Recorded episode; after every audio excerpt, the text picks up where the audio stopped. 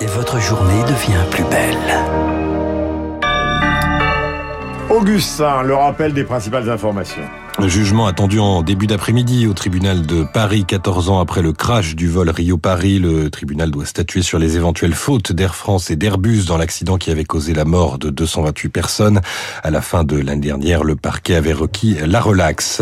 Gérald Darmanin est arrivé il y a quelques minutes à Bagnols-sur-Mer, dans les Pyrénées-Orientales. Le ministre de l'Intérieur s'y rend en soutien des pompiers qui ont lutté une partie de la nuit contre le premier grand incendie de l'année.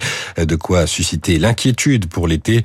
Le feu a été maîtrisé vers 2 heures du matin après avoir détruit 930 hectares. Les soldats du feu restent en alerte. Ministre et responsable de la majorité attendu cet après-midi à l'Élysée avant une prise de parole du président ce soir à 20h. Un objectif en trois mots, tourner la page et se projeter donc sur la suite du quinquennat après la promulgation de la réforme des retraites, allocution euh, qui devrait être suivie d'un déplacement sur le terrain d'Emmanuel Macron mercredi ou jeudi. Et puis après la Chine, autour des États-Unis, de naviguer dans le détroit de Taïwan. L'île est au cœur d'un regain de tension depuis des mois entre les deux pays.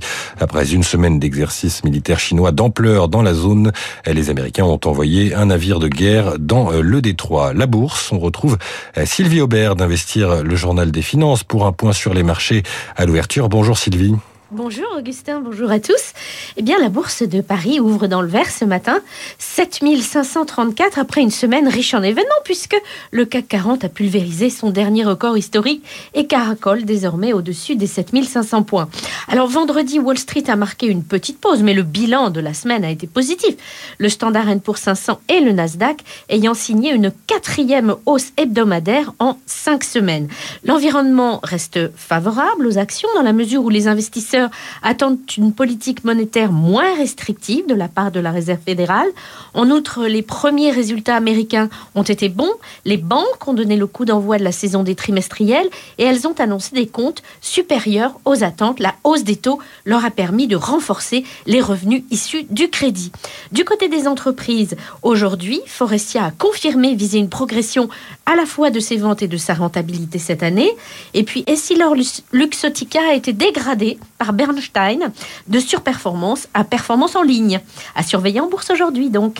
Sylvie Aubert, Investir pour Radio Classique. Merci Sylvie, il est 9h04 dans un instant, Franck Ferrand. Voilà, Franck, on va retrouver dans un instant. Auparavant, nous allons faire euh, une sorte de retour vers le futur, puisque vendredi soir, à la Fondation Vuitton, à la surprise générale, est débarqué donc euh, Jay-Z sur scène. Il n'était pas monté sur scène depuis euh, quatre ans avec Beyoncé dans la salle, Rihanna, etc., etc. Même des ministres du gouvernement, beaucoup de fans.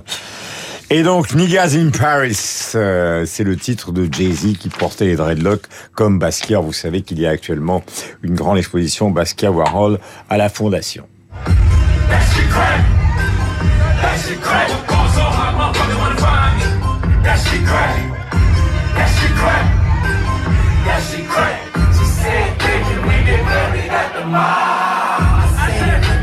Voilà, le rap n'est pas encore au programme de Radio Classique, mais Jay-Z a énormément de talent. Et donc, euh, ce concert a fait figure un peu d'événement. 9h05 minutes. Allez voir cette exposition, donc Basquiat Warhol.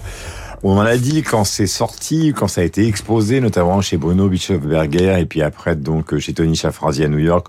Beaucoup de mal, les gens ont été étonnés, mais là vous allez découvrir quelques tableaux qu'on n'avait jamais vus euh, dont un qui est absolument gigantesque, qui fait 10 mètres de long et qui est quand même assez extraordinaire. Augustin, merci. Mon cher Franck, bonjour.